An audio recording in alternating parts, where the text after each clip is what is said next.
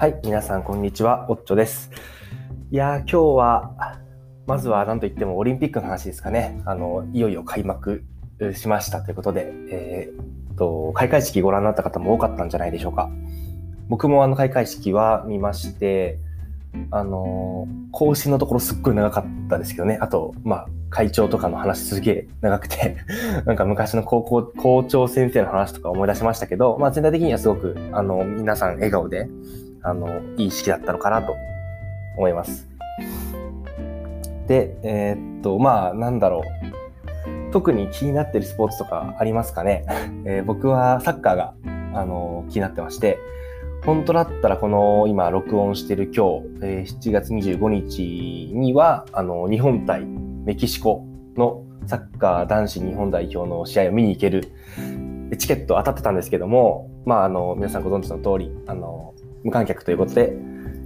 チケットは無効になりまして、まあ、今日はおとなしく家で観戦したいなと思っております。いや、あの、東京オリンピックが決まった時にはですね、あの、久保建英選手とかって、まだすごい子供だったと思うんですけど、ちょうどその、東京オリンピックには、なんかバルセロナに育った選手が出るんじゃないかみたいな、そういうことが言われていて、本当に出ちゃってるので、しかもエースですよね。まあ、ゴールも決めて、本当にすごい人だなと、えー、改めて思いました。なんかなんとなくですね、あの、周り見てても、ちょっと前まではみんな久保くんとか言ってたと思うんですけど、今はもう、なんていうか、一、やっぱりその代表選手として、その、思わず久保って言っちゃったり、まあ、竹って呼んじゃったり、なんかそういう、あの、まあ、ある意味、えー、っと、見守るというかね、その応援してきた選手というよりは、もう本当に一人の頼れるエースだということで、あの、すごくかっこいいなと思って、えー、応援しています。まあ、それ以外にもいろいろね、あの、テコンドーの試合見てみたりとか、陸上ホッケーの試合とか、本当今まであんまり見たことなかったスポーツはやっぱいっぱい見れて、しかも日本の時間でやってるので、あのー、なんとなくテレビつけてるだけでもですね、すごい情報が入ってきて、えー、スポーツに触れる良い機会だなというふうに思って、まあ、今回、あの、いろいろあるとは思うんですけども、まあ、開催できてすごく良かった、えー、まあ、僕としてはすごく良かったのかなと思っています。はい。というわけで、えー、っと、気象の話に入っていきたいと思いますが、まずはですね、最近の勉強ですがね、あの、ついに気象方針試験僕が受ける会に、会まで1ヶ月を切りまして、今7月25日で、えー、受けるのが8月22日ということで、ちょうど4週間ですかね、ということになってまいりました。で、まあ、進捗の具合はどうかというとですね、まあ、ちょっと難しいんですけども、今のところ学科の試験が2種目あるあるんですけど、その、まあ、学科一般、学科専門と言われるところの、まあ、教科書レベルの範囲では、一応一通り勉強が終わって、今はあの問題いろいろ解きながら、えー、まあ、理解はある程度できてきてはいるんですけども、まあ、それを具体的に問題でどう解くかっていうところを、あの、やっております。で、それが大体まあでも、なんというかですね、これできんじゃないかなと思ってきたので、この1ヶ月、まあ1ヶ月切ってますけども、最後、実技に一発勝負かけようと思っていて、まあ、実技の勉強を始めたというところになります。まあ、僕が買ったあの参考書ですと、大体この実技っていうのは、あの、まあ、例えばこの台風の時の天気図とか梅雨前線の天気図とかを見てあの、まあ、今現状どうなってるかみたいなところのあの記述付きの問題があったりとか今後どういう、えー、気象の変化が予想されるかっていうところの記述の変化あ記述のあの質問、まあ、設問があったりとかしてえっとまあなんていうかそのテーマごとなんですね。その梅雨前線の回とか、えー台風の回、温帯低気圧の回っていうところであるんですけども、まあ、こういう事例が、あの、1回の試験で2個出るんですけど、その、まあ、その何事例とぐらい解いといて理解できておいたらいいのかっていうところが書かれてて、それが大体15から20事例は、まあ、解いておく必要があるということでして、僕が買ったちょっと分厚めの、これ何、400ページぐらいある参考書でも、まあ、たったの7、7事例とかで、まあ、これがん全部頑張ってもまだ足りんよっていうようなことをあの 書いてあるので、ちょっと間に合わない可能性も出てきてはいるんですけども、あの、まあ、頑張ってみて、あとはですね、やっぱり実技の、あの、解く、実技の問題解くためには、その一般の、特に学科一般、まあ、の方ですかね、の知識ってすごい重要になってくる。まあ、専門の方の知識も重要なんですけど、そのテクニックというよりは、まあ、理解の部分では一般のところがすごい重要かなというふうに感じているので、まあ、この勉強を通して学科一般の合格合格できる可能性も上げていけるかなと思っていますので、まあ、トライして、あの、この1ヶ月で、えどこまでいけるかというところで、今、え頑張っているところですね。はい。まあ、進捗としては、えー、と、これぐらいで、なんか進捗報告みたいになってしまいましたが、あの、まあ、引き続き頑張って、えー、合格に向けて、最後の1ヶ月、あの、集中して、えー、やっていこうと思っています。で、今日は、えっ、と、ついに来たかという感じなんですが、まあ、気象予報の中心、え数値予報について、え、簡単にあのご紹介したいなと思っています。まもしかしたら他の回に比べてちょっと長くなってしまうかもしれないんですが、あの気象予報って裏でどんなことが起こっているかっていうことが、まあ、一番あの伝わる回かなと思いますのであの、楽しんで聞いてもらえればと思います。でまず数値予報っていうところで、あの数値ってのはあの数に値で数値ですね。数値予報っていうのは何かっていうと、えーまあ、コンピューターでその天気を予想する、まあ、天気というか気象を予想するっていうところなんですけど、あのこれはもともとですね、えー、ノルウェーの、えー、V・ ビャークネスさんが2020世紀初めに提唱して、まあ、こんなことが、えー、できるんじゃないかっていう、まあ、数値予報、定量的に、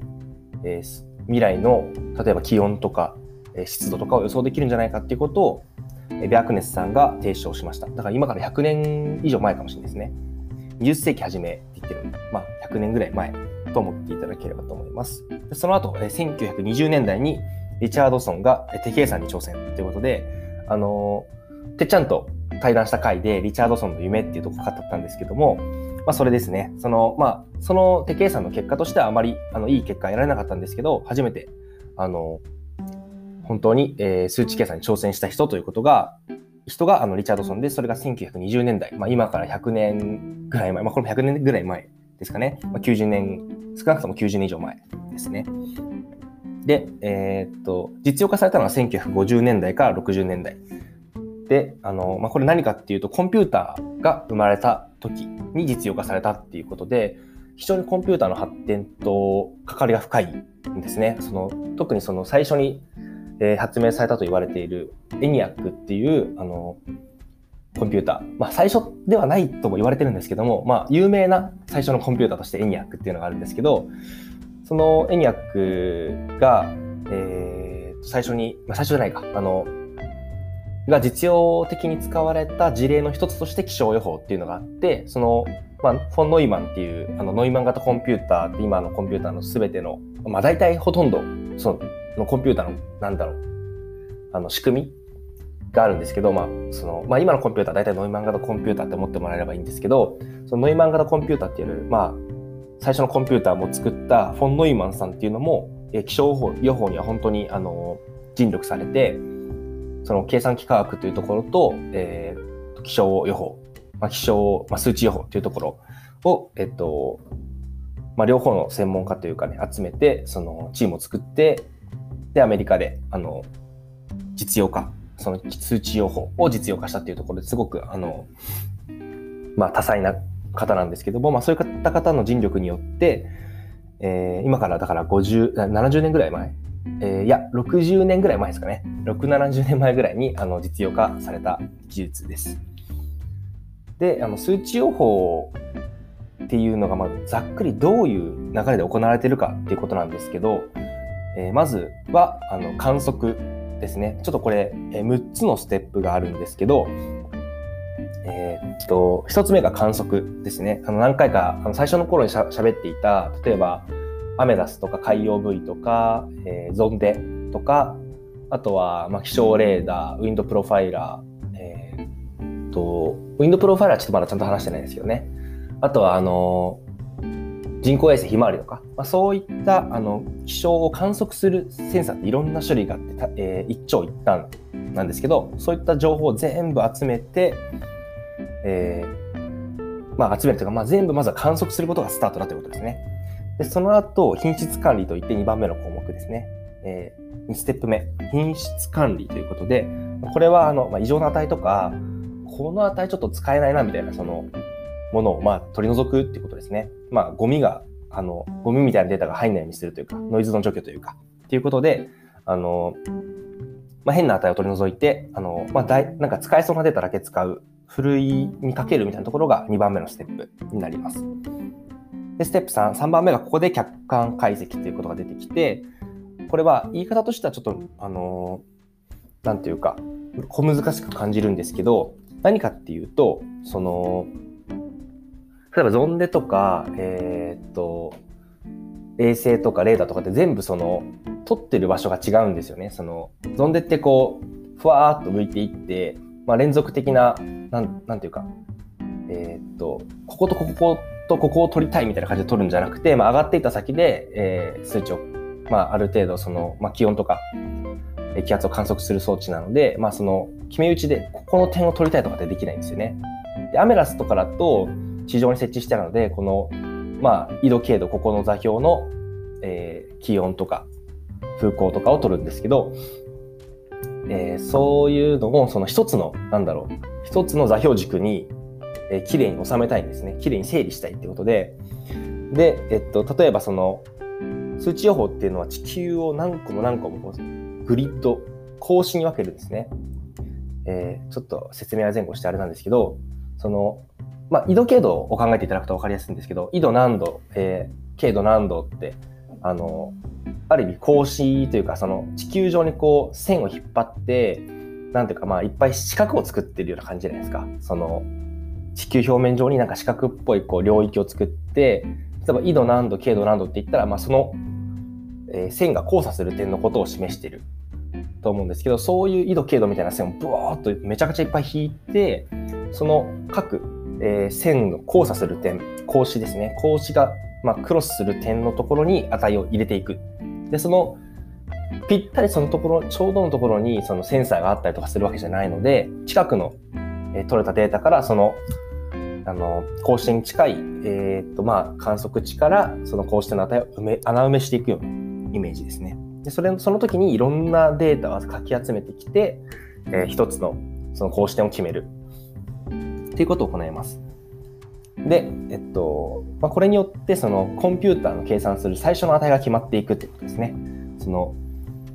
例えば、あえ例えばなんですけど、1時間後の、えー、っと、気温とか予測したいって言っても、え、今の値がないとできないわけなんですね。その、今どうなってるのっていうところはまず予報のスタートですね。えー、実況というんですけど、まあ、今どうなっているかをまずはか、あの、ある程度、まあ、推定でもいいんで作って、で、それを元に計算を開始するということで、まあ、ステップ3で、まず初期値を作るみたいな感じですね。公式の初期値を作るみたいな感じで、今まで取ってきたいろんなデータを公式に埋めていくっていうことが行われて、で、ついにステップ4で、今日のメインの数値予報ですね。今日のメインとかなんか結構時間経っちゃってるんですけど、まあ、こういうなんか膨大なあの手順があるわけですね。で、えー、ここでその、あの、まあ、いろんな、えっ、ー、と、数式を用いて、えー、未来の気温とか湿度とかを予想するということですね。で、え、5番目、ステップ5が応用プロダクトの作成ということで、これは何かっていうとですね、その、さっき言ったみたいに、こうしての値をあのコンピューターによって求めるんですけど、例えばその、緯度、経度、まあ、緯度、経度は使わないんですけど、まあ、あの、まあ、ここの点は、えー、気温が28度で、湿度は何パーセントで、えー、風向はこれぐらい、えー、あ風向はどの向き、風速はどれぐらいとかって言われても、結局晴れるの？ってとか多分皆さん気になるわけなんですね。結局晴れるんだっけ？晴れなんだっけ？雨なんだっけ？風は強いんだっけ？ってところが気になって、えー、いるわけなんですけども、もそういうものをまあ人に分かりやすい形に翻訳するのが応用プロダクトの作成ですね。まあ、例えば天気図とかもその一例ですね。その、あ、低気圧が来るから雨降りそうとかって、まあ直感的に天気図を見ればわかるわけなんですけども、その天気図とか、あとはその、その後にまガイダンスというものもあって、その、まさに、えー、午後から、えー、大気が不安定になり、雨が降るでしょうとか、そういうやつですね。あの、この前話したやつですね。ああいうのは、その、数値予報で作った公式点の値を、まあ、人が分かりやすいように翻訳する作業なんですけども、えーとまあ、それがその後にステップ5に行われて、最後ステップ6で配信ということで、まあ、その情報をもとにあの気象予報士の方とか、もしくはあの気象気象庁のホームページとかで、予報結果が配信されると、配信されるということになります。というわけでですね、まあ、観測して、えー、データフルにかけて初期値を埋めて、それによって計算して、計算結果を見ただけじゃわからないから、日本語というか、その人がわかりやすい形に翻訳して配信ということで、あの、まあ、6ステップを大まかに踏んでいるっていうわけですね。はい。で、まあ、じゃあ、計算計算って言ってるけど、何してんのって話だと思うんですね。あの、僕もちょっと、うーん、これなんか難しそうだなとか思ってたんですけども、中を見てみると、まあ難しいんですけど、そのと、なんていうか、そこまでじゃないなというような内容ですね。まあもちろん、あの、本当の実際のやってることはめちゃくちゃ難しいんで、僕も理解できたとは全く言えないんですけども、まあ、ざっくりどういうことしてるのかっていうことを簡単に説明したいというふうに思います。で、えー、っと、基本的にはですね、その数値予報っていうのは初期値をもとに、ちょっと先の時間の、えー、気温とか湿度とか気圧とかを予測する。まあ、その予測変数っていうのもいろいろあるんですけど、まあ、基本的にはまあ風とか気温、えー、っと湿度、日射量とか、えー、っと、まあ、日射量はでも雲によるからあれか。基本的にはその、えー、気圧、えー、気温、湿度、風ですね。を今予測するんですけども、えーと、次の時間、次の時間で、例えば、えー、本当は24時間先を予測したいんですけども、急に24時間先を予測するんじゃなくて、まず最初は、え、5分先から例えば予測を始めて、10分先、20分先っていうか、まあ、どんどん一歩一歩その、あの、ステップを刻んでいくんですね。時間ステップを前に進めていくっていうことをやっています。で、これ何何をやってるかっていうと、あのーまあ、積分、時間的に積分をしていくっていう、まあ、ことですね。まあ、わかりにくい方は、あの、一歩一歩その、小さい時間幅を積み上げていって最終的にどうなるか予測しているということを理解していただければと思います。で、そのじゃあ次の時間をどうやって予測しているかっていうと、ここはその、まあ、いろんな方程式を使ってるんですね。で、主に6つあります。1つ目が、えー、水平方向の運動方程式。まあ、子宮のはちょっとここであの読み上げてもわけわからないんで、あの 言わないんですけど、何かっていうと、え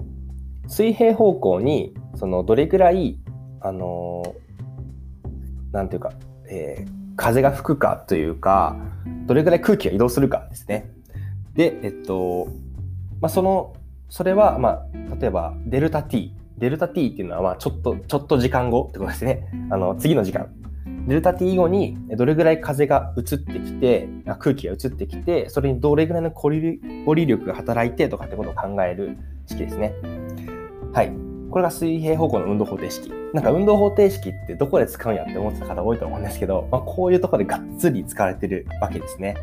はい。で、次がまあ、延直方向の運動方程式、2番目ですね。えー、延直方向の運動方程式ということで、まあ同じようなことですね。ただ、その、水平方向に比べて延直方向は結構簡潔化する場合が多いですね。あの、まあ、生理気学平衡とかいうものも仮定して、その、重力と気圧経度力って言われるその、あの、気圧の傾きによってその力が働くんですけど、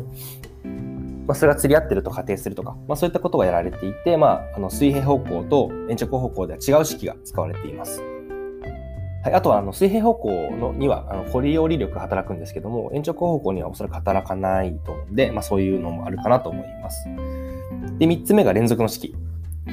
えー、これはですね、まあ、収束発散とか聞いたことあると思うんですけど、まあ、各格子の密度がどれぐらい時間的に変化するかなんですけど、例えばその風がブワーッと流れてきたら、その収束、まあ、なんていうか、ちょっと前よりも密度が上がるわけなんですね。で、逆に、その同じ、えー、ある格子点からブワーッと風が出ていってしまうと、その格子点の密度が下がる。まあ、そういったことを計算する式。で、連続の式というものがあります。まあ、これは、あの、流体力学を、あの、勉強している、したことがある方はピンとくる、とか聞いたことある式かなと思いますが、まあ、こういうところで使われてるんですね。僕はもう当時、こんな式使わねえだろうと思ったんですけど、まあ、めっちゃ使われてるわけですね。で、4つ目が熱力学方程式。もうこれももう熱力学とかどこで使うのと思ったんですけど、めちゃくちゃ使うわけですね。あのえー、熱力学方程式で、その温位、まあ温度ですね、ざっくり。温度が、ま、時間的にどれぐらい、えー、と変化するかっていうことで、例えばあったかい風が流れ込んできたら、その格子点って温度が上がるわけですよね。とか、あとは、こう、まあ、なんていう、まあ、加熱されたりすると上がるまあ、いや、やめときましょう。えー、細かい話やめといて、まあ、あったかい風が流れ込んできた温度が上がるし、冷たい風が流れ込んできた温度が下がるみたいなことをやってる式ですね。で、5番目が水蒸水蒸気の輸送方程式で、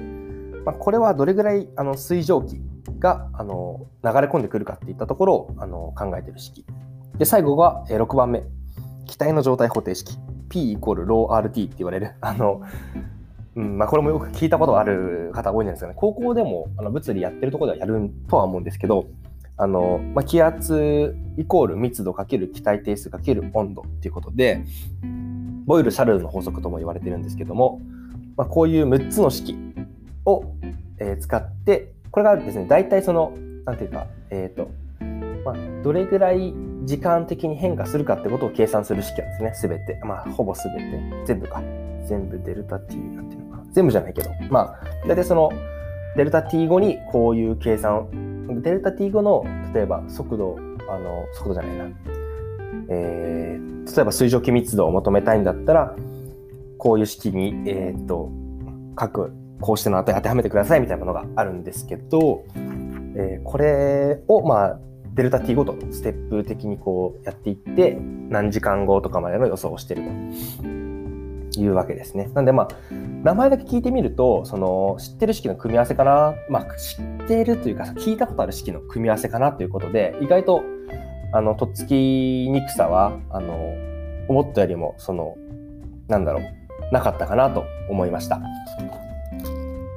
で、えっ、ー、と、これによって、まあ、だんだんだんだんこう、次の時間、次の時間っていうのを計算していって、最終的にまあ何時間後っていうのを出しているということで、で、えっと、まあ、その、まあ、ちょっとここで一個ですね、あのまあ、豆知識的なことなんですけども、あのこうやって例えば、え、6時間後、12時間後とか予測してるんですけども、この予測した値を次の予測に使うってことも行われていて、その、例えばさっき言ったのは、あの観測した値が、えっ、と、値が初期値になるって話をしたと思うんですよ。客観解析というところで。え観測した値をもとに各公式の初期値を決めるって話をしたんですけども、実はそれだけじゃなくって、その初期値をもとに、例えば12時間、まあ6時間後の、例えば予報をするじゃないですか。この方程式6つを使って。そしたら、その予報値っていうものと、そのまた6時間後に新たに新たに観測された、えー、初期値があるわけですね。あの観測値があると。で、今度その2つを使って、また次の初期値を作るってことで、その実はその何時間か前の初期値をもとに計算した、えー、高視点の値、まあ、予予報値と、その時の実際に観測された値との両方を使ってぐるぐるぐるぐるこうあの予報を回しているっていうことなんでその予報と、えー、観測の2つの値を使って、えー、次の時間の予報をしているっていうことがあのポイント一つのポイントですね。こうすることによってその観測データが最初ある程度変な値になっちゃってても、時間をかけるごとにどんどんどんどんその予報値と観測値の値がどんどんこういい感じにブレンドされていってあの変な値を予報し続けるってことがなくなるわけですね。まあ、すごく成果が上がるあ精度がこういうやり方をすることによって精度が上がるっていうことが、まあ、論文でも証明あの、まあ、証明というか、えー、発表されていて今それが使われている。でこれがあの4次元データ同化っていうことを言われるんですけど、まあ、名前よりもこのぐるぐる回ってるってことをあの理解していただけるとあのイメージしやすいというふうに思います。で、えー、っとじゃあその公視点公視点とか言ってますけど、まあ、どれぐらいの細かさでやってるのかっていうことをまずは次に説明しますね。えー、っとで日本だと今気象庁は3つのモデルを使ってあの3つのモデルというか、3つの細かさのあの予報を行ってます。で、えー、1つ目が全球モデルって言って、まあ、地球全部の値、まあ、全部のその高視点を予報するんですけど、この辺の高視点の間隔は20キロってことで、あ、え、ー、と、水平方向ですね。東西南北にまあ20キロぐらいでこう切ってると。20キロって言ったらまあまあでかいですよね。で、えっと、延長方向は100層のグリッド、まあ、格子点、あ、格子になっているということですね。で、これは何を、あのまあ、予測、予報してるかというと、まあ、まさに地球全体で言って、まあ、すっごい大きな、あの流れを予報してます。例えば、えー、前線とかですね、その梅雨前線とか、ああいうのを予報したりとか、大きなあの太平洋高気圧がどこにあるかとか、まあ、そういう大きなあの流れとかくあの気象の状態、気候の状態っていうものをあの予報するのが全球モデル、GSM って呼ばれるものですね。多分グローバルスケールモデルかな、おそらく。はい。ですと。で次にメソスケールモデルっていうのがあって、これは何かっていうと、メソっていうのはまあ中間みたいな意味なんですけども、まさに中間モデルですね。でこれは格子点間隔5キロなんですけども、えー、全球じゃなくて日本周辺だけ、まあ、アジア、東アジアっていう感じですかね、イメージとしては。をあの予報してます。で、えっと、まあ、格子点、格子間隔5キロなので、よりきめ細かに予報をしてるわけですね。で、3つ目が局地モデルっていうもので、えこれは、え格子点間隔 2km っていうことで、非常に狭くなってきましたね。2キロって言ったら、ほんと狭いですよね。狭いですよねって、まあ、人によるかもしれないですけど、まあ、20キロと比べたら10分の1ですよね。あの20キロは GSM、あの全球モデルですね。全球モデルの10分の1の細かさですね。で、えー、っと、まあ、これは日本周辺ですね。さらにあのメソスケールモデルよりも狭い範囲ですけども、まあ、さらに日本周辺のみの予報になっています。で、これ3つ種類あのなんでかなっていうのがまず疑問なんですけども、これは、あの、まあ、主に、えー、まあ、まず、なんていうか、計算量の問題っていうのがありまして、その、例えば全部を例えばなんですけど、全球モデルを 1km 間隔でやっちゃえば、その局地モデルよりもいいし、日本周辺に、日本周辺っていうのに、その、なんだろう、固執もしなくていいし、1個でいいんじゃないかっていうのを思う、思うわけなんですけど、実はそう簡単じゃないってことですね。単純にその全球モデルって言うと、まあ、全地球なんですっごいまず広いわけなんで、こうしての数がまず増えるわけですね。その範囲が広いというだけで。で、まあ、こう視点が増えると何が嫌かっていう話なんですけど、まあ、まあ、増えるとっていうか、まあ、高視点間隔がなんで20キロ以下にできないかっていう話なんですけど、えー、っと、これ何かっていうと、その、例えば、今、全球モデルが20キロ、えー、20キロメートル間隔なんですけど、じゃ例えばこれを半分、10キロメートル間隔にしたらどうだろうってことを考えたときに、計算量がどれぐらい増えるかってことを考えてみます。そうすると、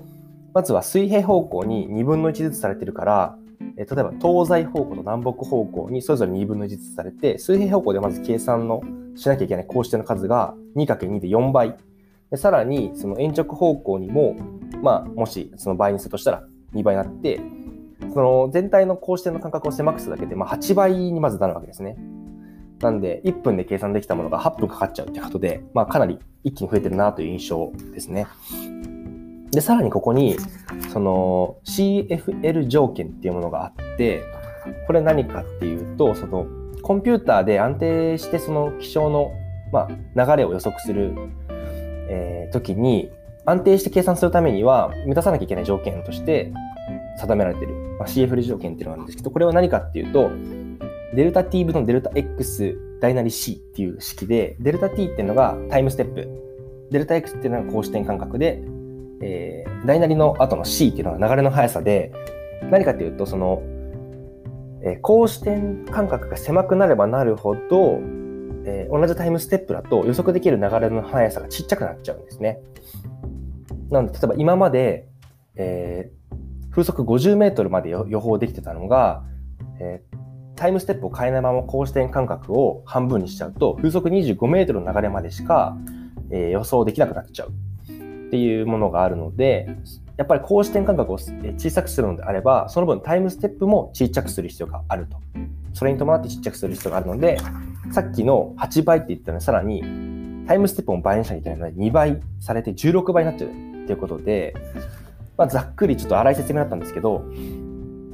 つまりその、公視点間隔を狭くするとタイムステップを狭くしなきゃいけないっていうことなんですね。それによって、どんどん倍々的にあの計算量が増えていって、えー、2分の1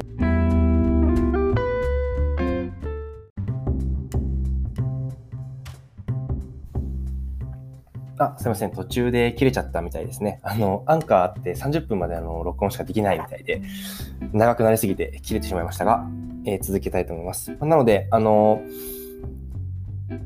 高視点価格単純に狭くしていくと、まあ、タイムステップもさらに狭くする必要があって、まあ、売買的にどんどん計算量が増えてしまうということですね。まあ、その結果、その、まあ、で、き、高視点間隔を簡単には狭くすることができなくって、まあ、倍、2分の1にするには、まあ、コンピューターが10倍とかの性能が必要っていうことになっちゃうわけなんですね。でもこのように高視点価格狭くしていくのってコンピューターの進化の発展と伴ってできてきたことなので、まあ、これからもこの流れは続くんじゃないかというふうに思います。まあ、例えばですね、まあ、10年後には、えー、高視点間隔1キロとか、なんか500メートルとかなってるかもしれないですよね。ちょっとそこら辺わかんないですけど、この辺がなんかこう、あのー、まあ、気象のなんていうか、まあ、いろんなその熱力とか力学とか流体とかいろんな方程式を使いながらしかも計算機科学もめちゃくちゃ入ってきててこうなんか物理学とか情報学とかのすごい総集編的な編？っ てなんだろうすごい寄せ集めてインテグレーションして本当になんかこう科学技術を総結集して気象の予報に立ち向かっているというようなそういう感じがして、あの、暑いですよね。はい。ということで、今日はこれぐらいにしたいかなと思います。まあ、あのー、ちょっといろいろ喋りすぎたところはあるんですけども、やはりその、今日のポイントとしては、その大学で学ぶような、あのー、まあ、高校でも学ぶ、一部学ぶような、その、普通の、あの、運動方程式とか、そういうものを組み合わせて、えー、デルタ T、まあ、ちょっと時間先ごとの、えー、気象を予測して、それを積み上げていくことで、まあ、未来、あのまあ、24時間後とか48時間後とか、そういう時間の予想、予報をしているということと、あとはその高視点価格っていうのが、まあ、狭くしすぎると、その倍々的にあの計算量が上がってしまって、まあ、限界、その計算時間があの時間内終わらないっていう限界とかもあるので、あのまあ、3つのモデルを用意して、全体を見るのは広い光視点、まあ、全球モデル。で、日本周辺でメソスケールモデル。で、さらに日本の近くだけで、えー、極地モデル。で、3つのモデルを用意して、それぞれで見るものを書いているということになります。はい。なんかちょっとイメージつかめていただけたら嬉しいんですけども、まあ、これ以外も実はいろんな、あの、なんていうか、もちろんですね、もういろんな技術が使われてて、さっきあの、えー、積乱雲の予報ってあんまできないとか話もしたんですけど、まあ、それをできないまま終わらせるんじゃなくて、まあ、近似的に予報するための技術とか、いろいろなものが、あの、こう、知恵を集めて、まあ、結集されて、えー、今の予報につながっているわけですね。はい。いや、ここをすごく勉強してて面白かったところなので、あの、ちょっとこいつ何言ってんだって感じだったら、ぜひ、あの、あの、お近くで、あの何か参考書買ってみたりとか、YouTube でもしかしたら若い説明してる人いるかもしれないんですが、まあ、僕見たことないんですけど、あの、えー、見ていただければ。あとは、気象庁がすごい細かい、ちょっと、まあ、専門的すぎる部分はあるんですけど、いろいろ資料出しているので、まだネットでも十分なあの勉強できる情報が見つかると思います。はい。というわけで、まあ、今日はこれぐらいにして、えー、ちょっとやはり案の定長くなりすぎましたが、あの、まあ、気象学のメインというかね、核のところなので、あの、楽しんでいただければ幸いです。というわけで、また、あの、はい、定期的にあの更新したいと思いますので、よろしくお願いします。今日もありがとうございました。